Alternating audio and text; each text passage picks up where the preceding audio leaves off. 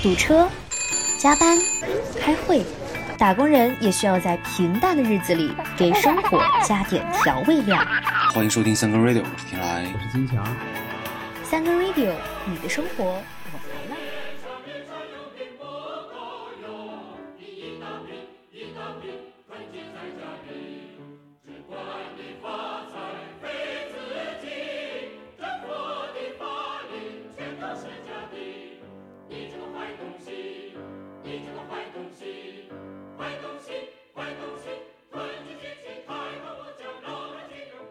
Hello，大家好，这里是三更 Radio，我是天来。大家好，我是金强。前些日子啊，魔都给我们所有人上了一课，指导性意义非常强啊。然后现在感觉国内各地学的也都很好，基本上算是一个比较全面的避坑指南。不管是从日常民生啊，还是反腐倡廉，我觉得都是挺好的这个指南。嗯。然后现在外国基本上是用不太上了，但是。整体而言，现实意义还是比较明显啊，教育意义也非常的深远。然后，所以说身在帝都的金强，你现在感觉怎么样了呢？啊，其实我觉得一切正常吧。就是首先没有像这个新闻里边，还有就是一些这种微信群里传的上海那种样子。但是呢，确实也避免不了出现了一些这种恐慌情绪和这个焦虑。呃，就比如说前两天吧，就有。这新闻说超市营业到晚上十二点，方便大家连夜采购，加夜班儿上夜班去买东西，啊，所以在这种大背景下呢，你就就自然而然的会产生一种焦虑吧，就有一种是什么感觉呢？类似于这种，你你囤东西也有点傻，你不囤它也有点傻，但是无论这个傻还是不傻呢，呃，我在其中也就不能免俗，也确确实实是买了一些东西，因为。感觉还是有点必要的吧，所以就先囤为敬了。嗯，所以今天这期呢，我们就 简单聊聊这种特殊时期的这种囤货行为，有没有囤货必要啊？我们现在是真的抛开不谈，也不增加大家的这个焦虑情绪，主要是看看疫情的这几年，我们都囤过什么样的货，犯过什么样的蠢。疫情从开始到现在大概有三年了吧？我觉得现在回想起来，每个人可能都经历过害怕、焦虑和爱咋咋地的阶段。然后我个人的体会是一开始害怕，那个是真的害怕。嗯，你想囤东西的那个焦虑的心情确实是真的。然后特别是我在西班牙啊，新闻如果大家都看的话，这个是全球防疫的反面教材之一，而且是最尖端的那个教材。硬隔离的时间其实差不多有一年左右的时间。但包括我在内啊，很多人对于这个日常的这种囤货是相当不含糊，什么都囤。嗯，对。开始阶段就是你说的这个恐慌阶段，其实囤的最多的，呃，我回忆就是口罩、酒精、各种消毒液、消毒用品吧。尤其是口罩，因为我印象挺深的，就是最开始的时候真的是稀缺资源啊，口罩都是作为一种这种。贵重的礼品，然后用来 馈赠这个亲朋好友，对吧？哎，我跟你关系非常铁了，我送你几包口罩，这就代表着，对吧？我说这咱俩这感情深了啊。但是我呢比较特殊，因为我这过敏体质，再加上就是北京这些什么花粉呀、柳絮、杨絮啊都比较多，所以常年呢我都是戴口罩的，呃，所以就啊也有一些这库存，歪打正着吧。所以就最初的时候呢，口罩的这一波算是。啊，没有没有对我产生多大的影响吧，然后心里也比较平淡，啊，然后以至于后来呢，因为我对口罩价格也有一些了解，因为长期在在买嘛，啊，基本也就是躲过了这个一些智商税和这种市场溢价，少花了一些冤枉钱，那还挺好。最开始你说的这个口罩算贵重礼品的这个阶段，确实，呃，我们海外可能比较。体会更深吧，因为当时因为这边本身口罩是非常紧缺，然后当时国内的爸妈呀，可能还想给我们寄一些，然后这边使馆也发过一次，要几次这种口罩，然后当时就是不远万里从国内寄过来的口罩，然后我们开始用，呃，用了没多久以后，然后这边开始口罩的量就上去了，就发现不需要去囤了，就是都是一个阶段性的，就感觉有那么一一个月两个月是。确实不好买，或者是很贵，但是过了其实也就好了，啊，口罩这个周期性很强。对对对，然后口罩确实呃紧缺有紧缺的时候，然后其他我觉得日常生活里面，生活物资里面，我觉得对于海外 我们身在海外，我觉得特别奇奇葩的一件事情就是囤卫生纸，然后这个真的是有点想不到，也也不知道为什么。最开始的时候，呃，比如说水呀、食品呀这种相比，其实卫生纸根本无足轻重。就是你现在回想你。你不用卫生纸擦屁股，其实也也没有问题。你用水嘛，对不对？啊，对。然后可能，可能大家都无法放弃使用这种洁白如新的卫生纸擦屁股这个习惯吧？可能，然后所以就卫生纸大家会囤。呃，网上有有有各种。哎，就是我这儿有一个问题啊，我这儿有一疑问啊，嗯，是不是西班牙没有那种就是能冲屁股的马桶圈啊？这边。不太流行这种智能马桶，那你觉得这这算一个商机吗？啊，是不是我们无中就无意之间发现了一个商机？应该也不算。从我的日常经验来看啊，就基本上很少很少有用呃智能马桶的。我觉得他们可能不太不太赶这个潮流啊，还是得用纸，还是得囤卫生纸。对，可能还是这个东西感觉利用率可能日常家庭里面不高。啊，所以说卫生纸这个当当时网上也有各种就是解读嘛，为什么海外西方西方人愿意去囤卫生纸？嗯，就有说这个焦虑啊，或者是这个东西易储存啊之类的，就总觉得这个东西是比较玄学的一种。嗯，然后除了纸，我觉得超市像西班牙的超市这几年经历了几次明显的这种物品的这个短缺。的阶段，第一次就是卫生纸，给就是整个货架给搬空的那种。就当时我们也去买，就是被社会舆论裹挟吧，可能，然后就是焦虑情绪裹挟，然后就去超市买买纸，然后就发现以前日常能买到的那种，比如说二十四卷啊，或者是多少卷那种大包就已经没有了，只剩下那种四卷啊、六卷那种小小的小的包装。然后这种，即便是只有这种的情况下，也还是会很快把它买空。当你没纸的时候，你去去买，然后发现货架上也没有，然后你就会想办法、想方设法的去买更多的纸，然后在家里囤着。我印象中最最深的就是当时买过四十八卷，就好事多那个超市，它有非常大大、非常大量的那种呃包装，就会买那种纸。哦，我知道那种，可就是搬回家就跟一个沙发似的，单人沙发一样那么大，是吧？对，放到衣柜里就能塞塞满那种感觉啊。然后第二次，呃，这种物品短缺，其实前一阵儿是因为运输罢工导致那个牛奶货架被搬空，就很迷。这种东西明明不是生活的必需品，但就是大家就是愿意去买。啊，然后像我是卫生纸是真的去搬过，然后第二次这个牛奶我就没有搬了，我就我就觉得没必要，因为这个东西就真不喝牛奶也没没关系，也不会也不会死吧？我觉得。对。所以说想想，其实这种囤货的行为现在是现在想想是有点蠢的，可能就是因为当时这个焦虑的情绪被带动起来。如果身边都在身边都在囤的话，你不囤就感觉不像是个正常人。是是，这个囤卫生纸啊，国国内好像。有，但是没有那么夸张啊。但是我也想了一下，这个囤卫生纸的好处之一就是，呃，卫生纸的保质期应该比较久吧，放个一年半载的，其实也不影响使用。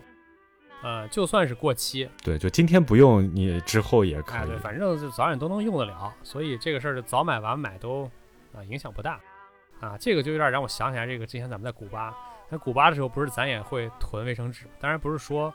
因为一些什么这种外部的原因或者是焦虑，但是一般啊，如果在超市遇到就是那种特别洁白的，对吧？咱们也愿意买点儿，呃，因为有的那个纸真的实在太糙了。对，就是喜欢用这种柔软的纸去擦屁股。对对对对，就是所以就是说这个，呃，这种就是类似于叫大舌头吃肥肉，肥也别说肥，对吧？咱都差不多。像是这个卫生纸啊短缺，我也想过怎么办。嗯，就像第一阶段的话，就先控制用纸量，比如说啊，这个可用可不用的，那咱就不用了，能用什么抹布的，或者就啊替代一下，就不用纸。第二个阶段呢，其实也不是没办法，可以用布嘛，对吧？啊，有一些什么旧衣服呀，这些乱七八糟都给它拆了，袜子 都给它拆了，也不是不行。衣服你说它毕竟也是布，也是软的。第三阶段，那就咱就再再原始一点，对吧？用用树叶子，用用竹片。然后最后一个阶段就是实在没办法，什么都没有了，那咱们对不对？还能向三哥学习嘛？用手那个手洗干净了，其实也也不是也不是不行，是吧？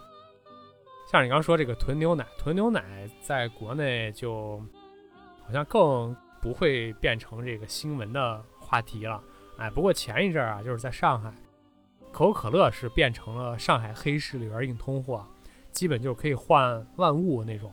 呃，价值还是挺高的，而且大家都好像挺乐于乐于接受可口可乐的，啊，所以这次前两天北京的这个囤货潮里头呢，可乐也就大家有点这种算是啊抄作业吧，或者说也也觉得可能它的价值在特殊的时期、特殊的环境下就会变得很大，所以很多人呢就成箱成箱往家搬可乐。就我不确定那个可乐是不是大家都确确实实平时能喝得了当饮料，但是如果如果不喝的话，我猜可能过两天这个鸡翅就得脱销了，是吧？你不做，就算你不喝可乐，你你也得给它消耗掉。那做菜首选肯定是可乐鸡翅了。这个又简单又方便，确实也可以。是是是，可乐我确实也囤过，就是买那种比如说二十四瓶儿或者是四十八瓶儿那种一大件儿。嗯。往家里放着，因为就觉得这个东西，呃，早晚都得日常可能会喝，然后对，早晚都会喝，然后它是保质期时间也还比较长，啊，除了可乐，我我我还囤过啤酒，也不算囤了，就是因为呃，在在西班牙，你可能买中国料酒只能去这个中国超市，那中国超市如果你对，比如说隔离啊、封城啊这种，它并不是好买到，所以说啤酒的话相对是更便宜的，然后也。在没有料酒的情况下，可以凑合用一下做菜用嘛？啊，这个是，呃，这种可乐、啤酒我是囤过。然后除此之外，我觉得像西班牙最开始的时候，还有人比如说囤菜呀、囤水果呀。其实我觉得这个就性价比相相当低了，因为虽然说菜价其实比其他欧盟国家低，但也不是说呃很便宜那种。然后想吃啥随时就买，就也也不到那个地步。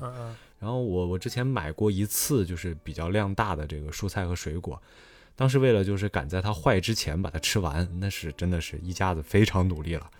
就这个现在就觉得菜和水果真的是够吃就好了，就是实在没有没有啊，对你其实也有一些替代的这个东西，就不必非得要说去蔬菜水果。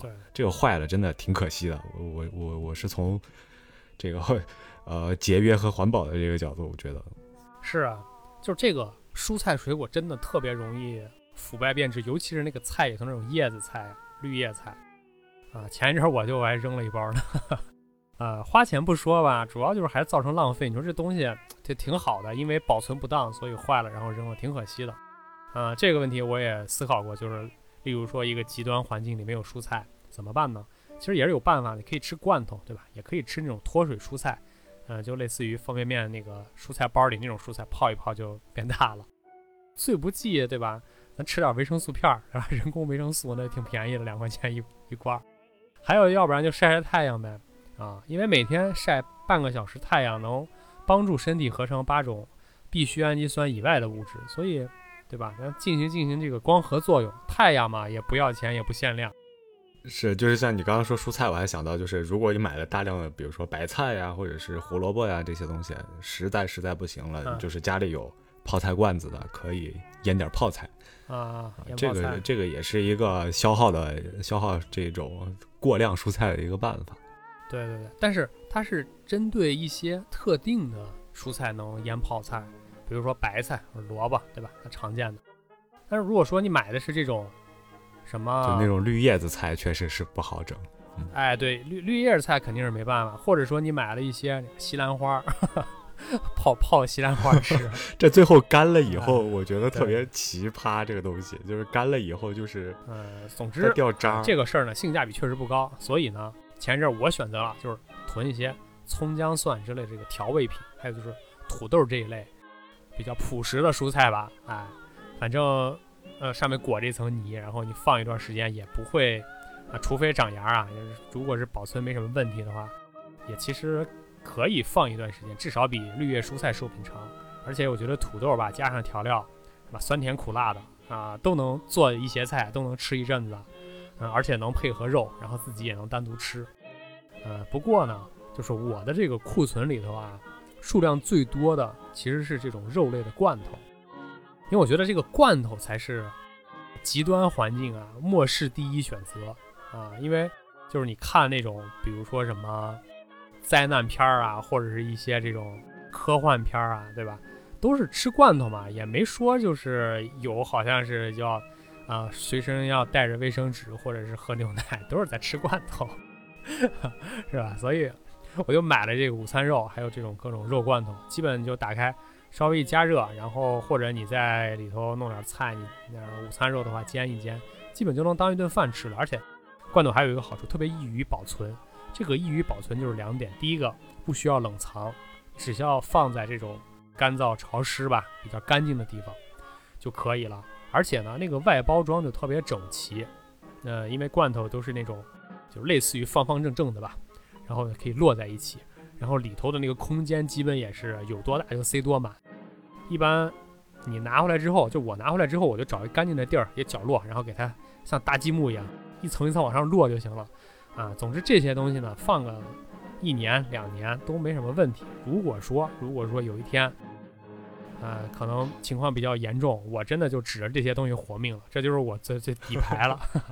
是我我看到好多呃有一些超市啊，就是比如说好事多，他们家这个美区的这个超市其实就有卖这个末日罐头套装的，嗯。啊，价钱可能从几千美元到八千多啊不等，最贵的那个八千多一套，可能能满足四口之家一年的这个口粮，全部都是罐头，然后它保质期好像是八千多啊，就这个就还是还是挺贵的，但是你一年可能一家四口也。我觉得在餐饮方面可能不止这个钱，然后它保质期还超长。对对对，它可能能保质二十多年啊！所以这东西真的就是给末日设计的。你要是正常，你说花八千买那么多罐头堆家里，那谁这不是离婚了都？啊，是，而且也也挺挺挺占地儿的。对，就是罐头确实是一个好东西。我觉得其他还有不同种类的罐头吧，就是什么豆豉鲮鱼啊啊，这些也确实它本身从单纯从口味上就已经。我觉得胜过很多自己做的这个菜了。我觉得可以准备上一些，就是你即便是呃正常时候也可以吃它。我觉得这个就没毛病。对呀，豆豉鲮鱼炒油麦菜，我有时候就就真的会做这菜。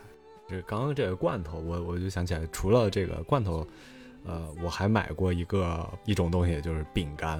就是你会觉得这个罐头是你的这个底牌，我我当时的这个感感觉就是罐头呃不是饼干就是我的底牌。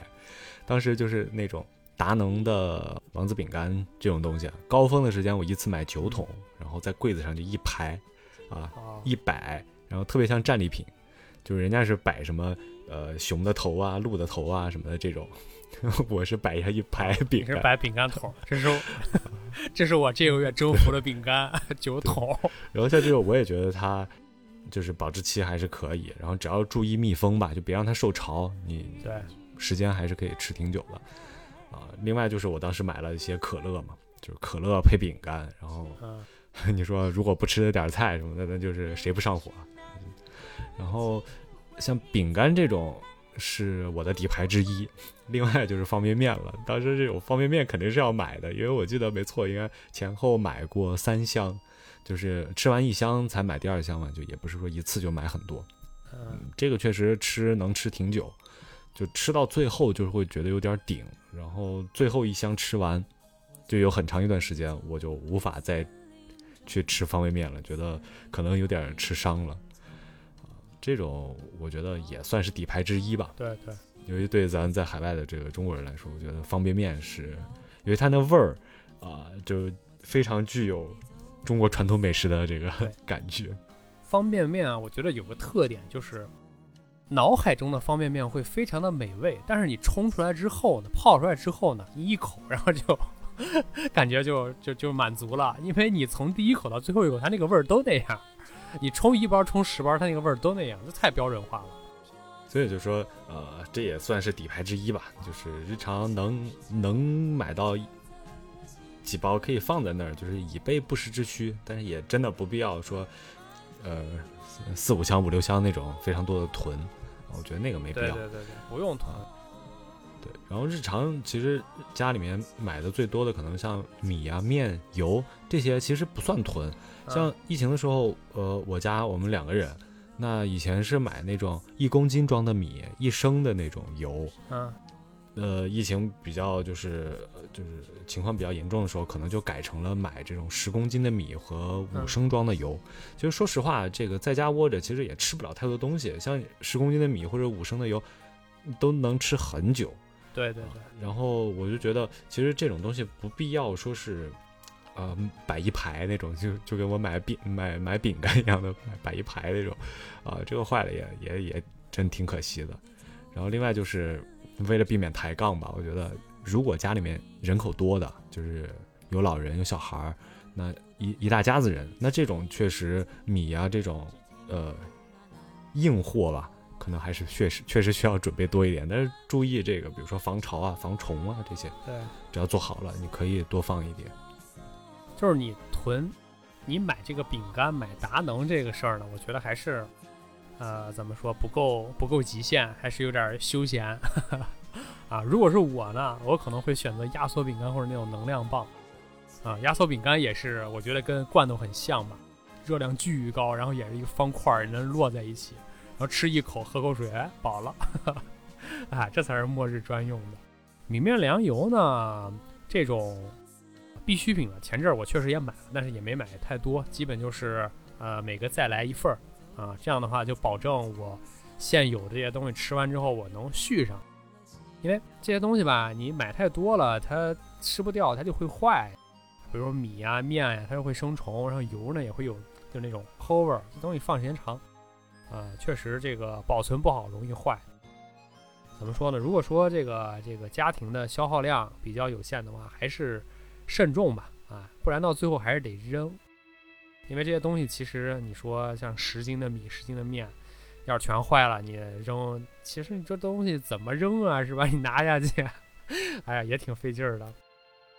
不过呢，我在挑的时候，我就发现啊，这个意大利面，哎，意大利面其实挺好的，啊，为什么呢？因为首先意面这个东西特别的干。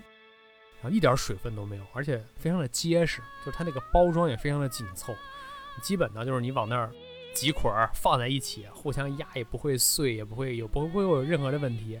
然后呢还特别的精煮，而且那面吧，吃一点儿就饱了。哎，我准备之后呢，如果对吧这个情况还不是没有明显的好转的话，我准备在这个仓库里再来点意大利面，啊，配上我的这些肉罐头，可以当饭吃。那还是挺好啊，是啊，对，和日常挂面相比，我觉得意大利面确实还是有点优势啊。哎，这个确实精煮，也也也精放，我觉得。啊，哎，说吧说完人的这这趴啊，我觉得可以说一下，咱咱两家其实都有猫，对吧？对对。宠物的这个粮，还有像像猫的这个猫砂，嗯，如果是再有这种硬隔离啊，我我真觉得有必要准备多一些。这种东西我觉得是可以囤一点的，因为呃曾经就发生过这个猫砂晒一晒啊反复用的这种情况，那给就是这个猫气的，整天骂骂咧咧骂骂咧咧，挺挺挺烦人的。啊，是啊，宠物用品这次我也我也确实采购了啊，因为我看了一下，呃上海的这个经验吧，学习了一下，确实啊，你想啊，就是像你这种情况就挺闹心的，这个人和人对吧，咱之间能共克时间。但是你说这个猫狗怎么跟大家这个人类同舟共济呢？是吧？你又不是诺亚，你怎么能 要求它怎么怎么着呢？而上厕所这事儿吧，其实教会猫用猫砂都已经挺费劲了。确确实实，呃，见过，但是呃，我不太会，没办法快速的教会猫狗用抽水马桶，所以呢。我觉得骂骂咧咧也正常吧，就是可能也就是因为猫没快速的学会几个这个人类脏话，要要不然的话，真的就是在你耳边开始骂你了，啊，是吧？说这个优美的中国话，所以说这个考虑问题还是要周全吧，就是尤其像这种情况下，不能只顾一头，除了这个人啊，家里的这个宠物崽子也得也得顾着。嗯，对，都是这个一员嘛。啊，这次北京呢，还有一个比较有趣的现象，就是说，啊，很多人除了买这些吃喝拉撒的用品之外，还有很多人去买冰柜和冰箱。我猜测呢，可能就是觉着这个买东西现在还没有现阶段不是那么的困难和费劲儿呢，所以就提前准备一点这种储存的设备，有备无患。但是呢，我我确实没买啊，也不是说我觉得这东西没必要，或者是我在这假清高，就是因为这个嗨地方太小了，真的家里实在太小了，所以呢，被迫我就啊只能看着人家买，然后在边上怀疑人家的这个必要性。但实际上，我觉得如果我的地方够大，我可能也会考虑买一个买一个冰柜。是，确实，呃，一旦开始就是买东西，就是这种情况下，你才知道家里的冰箱是有多小。嗯，就是特别是老式一点的冰箱，冷冻区真的是非常小，冻不了很多东西。对。然后这种情况下，其实我觉得，因为日常咱并不会有把冷冻区堆满的这种太多的这种机会去把它堆满。对，然后日常就可能需要了去买点儿，习惯也不必要。所以说现在这个买买冰箱买冰柜，我我是觉得，呃，你可以升级换代，就是把家里的这个升级换代，我觉得无可厚非。但是如果硬要说去 因为疫情去买冰箱冰柜，我觉得这这个把一个把这种囤货抬升到另外一个阶段，这个有点儿有点儿有点儿过啊。因为其实如果不买冰箱冰柜啊，其实也是有一些替代方法可以解决的。就是这也是我们家就是一段时间以来开始学习网络生活小妙招、收纳小技巧那种，从短视频上学来的这种东西 啊，就是可以帮助能解决一小部分这种冰箱空间不够大啊什么的。反正归根结底吧，我觉得买东西肯定还是适度适量。我觉得这个就是能。解决一些问题，再就是勤收拾、勤整理，啊，这个冰箱不够大，你把东西就是保持流动性吧。对对对，呃，当然了，就是保持流动性，这是一方面。再就是，你，这个收拾，就比如说买回来的肉啊，买回来的什么肉馅儿啊什么的，你把它整理好，让冰箱的这个空间给它充分利用了，那其实也能多放一点。哦，对，啊，不然就是买了这个冰柜、冰箱。不管你是双门的还是几门的，也只是给自己增加了更多的烦恼而已。是是，哎，你说这个我就想到了，可以在冰箱里放点那个抽屉的那种收纳的格子，然后把肉也压成方块，跟那个罐头一样垒在一起，就给它一点空间都不浪费。哎，不过咱说了这么多啊，还是在解决温饱这个问题上。嗯，我觉得呢，这次上海除了物资，嗯，或者说这些呃物质方面。的问题比较严重的隔离期的心理问题，其实也挺值得关注的吧。说白了就是这个该怎么呃安排生活，该怎么打发时间。嗯，我想了一下，好像现在除了这种电子设备，就也没有其他更好的选择了，就是无非就是手机、电脑、电视、电子书，然后再稍微多点游戏机，对吧？各种乱七八糟的，真的确确实实没有更多的选择，不像咱们刚说这些。呃，物资上的选择这么丰富，嗯，就是对比起来感觉就非常的匮乏，或者说这块儿可能呃空白的地方还更多，需要去填补。这种生活和我们以前的生活确实相差太远了。对，就是以前可能大家平时就是这种自由惯了，可能买不管是买东西啊还是娱乐啊，你自己的选择会有很多。不仅选择自由，你比如说购物吧，购物的时间也很自由。你娱乐的时间也很自由，那这种落差基本上就是，呃，让现在这种消费主义这种买啊变得更加不理智。嗯嗯，我觉得，呃，像电子产品这种打发时间，其实也是没办法。就是如果现在这种情况下，呃，多刷刷手机，但是不要去看微博，不要去看这些无聊的新闻，我觉得可能心情会稍微好一点。啊。但是，呃，重要的一点啊，就是还是得关注这个政策吧。我觉得之前不是有个新闻吗？北京一大哥买了七千块的东西，然后回家发现社区的物资也到了，这个就是属于不关注、不关、没没及时关注政策的点儿背啊。变化，对对对，嗯，你刚说的这个消费主义啊，消费主义真的是巧立名目，然后让大家花更多的钱吧，就是总会让呃很多的人买一堆这种没有用或者是功能重复有交叉的一些东西。呃，在购物这个可能不太自由或者说特殊的时期呢，就更需要思考就是这种理性购物了吧。呃，比如说拿消费主义的这个极致代表啊奢侈品举例，就是在前阵儿的上海。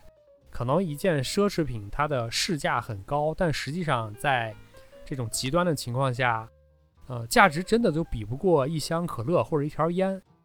所以说，消费主义在这种地方就泡沫会被会被很快的被戳破。所以说，还是根据这个实际需求吧，我觉得价价值会发生改变啊。对对对。哎呀，我现在说起来，我其实我挺挺羡慕国内的，毕竟就是嗯。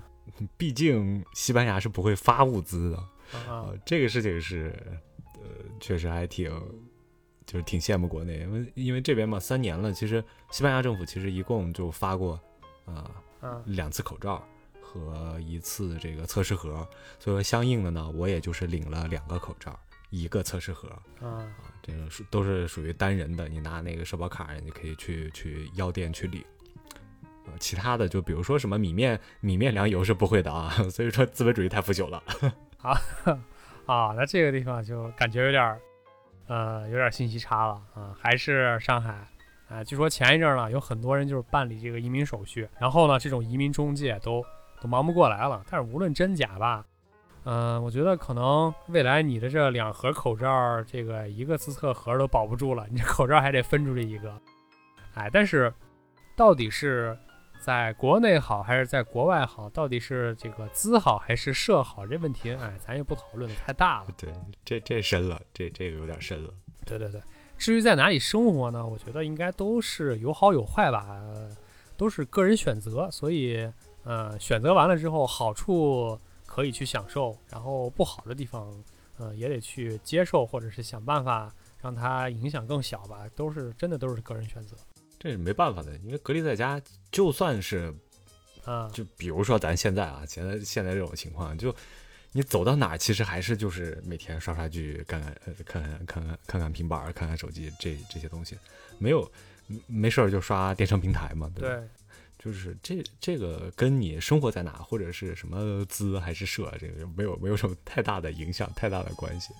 我我就发现我这三年其实凡是新购置的东西，大部分都是在。硬隔离期间买的，嗯，就那个期间，因为你人肉身是无法无法出去的，你只能靠快递啊这种给你送上门，所以说那个阶段买的东西，我觉得还挺多的。就是肉体虽然不自由，但是花钱付款是非常放飞。所以硬隔离的时候，但凡能够出门去采购或者去超市啊什么这种买东西，当时一定会拎一点东西回家。当时心里就会感觉，就是一旦我出了门，我不买点就亏了，就没有需要也要创造点需要的那种啊。我我明白你这个了，但是呢，呃，我呢在回国之后，其实是刻意的纠正了一下，就是这种啊硬要买东西，或者是怎么说囤积，或者说出门不提点东西回来的这种 就亏了这种毛病。呃，因为我就会经常劝自己啊，我就跟自己说呀，千万不能再买了，哎，不能给这些东西交房租。你说这房租也挺贵的，然后隔出这么些地方来用来放这些堆这些垃圾，多贵呀！所以就后来其实发现呢，也可以接受，就算不买也不会觉得怎么样，就算回家不拎点东西，其实也不会觉得亏。嗯，或者说呢，就是囤积这件事儿，已经不能给我提供额外的安全感了。嗯，所以呢，我就好不容易才纠正过来吧，结果上周又给我诱发了。因为确实，如果不是疫情啊，其实单纯囤积物品这个行为，它和现代社会还是挺反潮流的。就是对正常情况下是不需要的，你你不需要去通过囤东西来，呃，给自己带带来一些安全感。然后，呃，对，现在真正的就是我觉得比较理想的状态就是，呃，我需要我在我在买，而且物流也很快，就是那种类似于共享经济吧，它。正常的时候就摆在那儿，不需要都摆在那儿，需要人就去用一下、使用一下，然后再给他相应的钱。因为本身现在这个疫情下，其实囤积确实是能带来一点这个有限的安全感的。我觉得这个本身呃，这种安全感有对于一一部分人来说还是有必要的，我觉得倒是无可厚非。因为我我本身其实并不是反对这个囤积。因为我除除了咱们刚才说的这种囤囤物品的这种嗯嗯臭毛病以外，就我还有一种就是上年纪人的那种呃不愿意扔东西的这种呃臭毛病，所以说我本身并不反对囤积，我只是比较确我是确实比较厌恶浪费，就是囤多少你给我吃多少，就是别浪费，这个是底线。我觉得这能做到这个，你你买也就也就算了。对对。就是说囤东西是囤，囤钱也是囤呀，是吧？囤点钱多好。嗯，啊，反正啊，这次经历我最大的感受呢，就是这个人与人之间的悲喜并不相通吧。所以，嗯，很多时候呢，不必跟风，也不必在乎别人对你的看法，就是需要什么就买。哎，你觉得，呃，需要买冰箱就买，然后这样的话你会觉得稍微好一点，那就 OK 啊。比如说我呢，我就觉得罐头是是最好的，我就。买一大堆罐头，但肯定这个说出去了，有人也会觉得我就是挺傻逼的，对吧？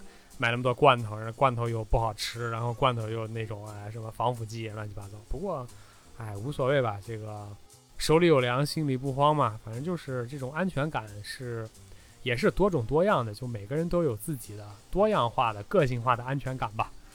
对我肯定不觉得你傻逼。其实你你仔仔细想啊，以前咱们看过的鸡汤是怎么说的？嗯。人家说不要把命运交到别人的手上，所以说呢，现在多买几个罐头也是有理有据，不是？哎，对对对，所以说这个囤也好，不囤也好，但是，嗯，一些风险意识还有忧患意识还是得有，嗯，保护好自己啊是最重要的，啊，毕竟这个疫情就是一个照妖镜，我觉得无论是对城市、对集体、对个人，都会引发出一些，嗯，你觉得很奇怪的事儿，但是呢，在这种很整体来说不是非常正常的社会环境里发生任何的事儿了，啊，我都见怪不怪吧，啊，因为毕竟你也不能说它不对，啊，是吧？啊，所以呢，就最后只能说啊，祝大家健康，祝大家平安，愿意干什么就干点什么吧。哎，好了，就是见怪不怪，奇怪自败，松柏不掉，金刚不坏。这个收尾还是可以啊！今天我们的节目就到这儿了，下期再会。哎，可以可以，拜拜。好，下期再会，拜拜。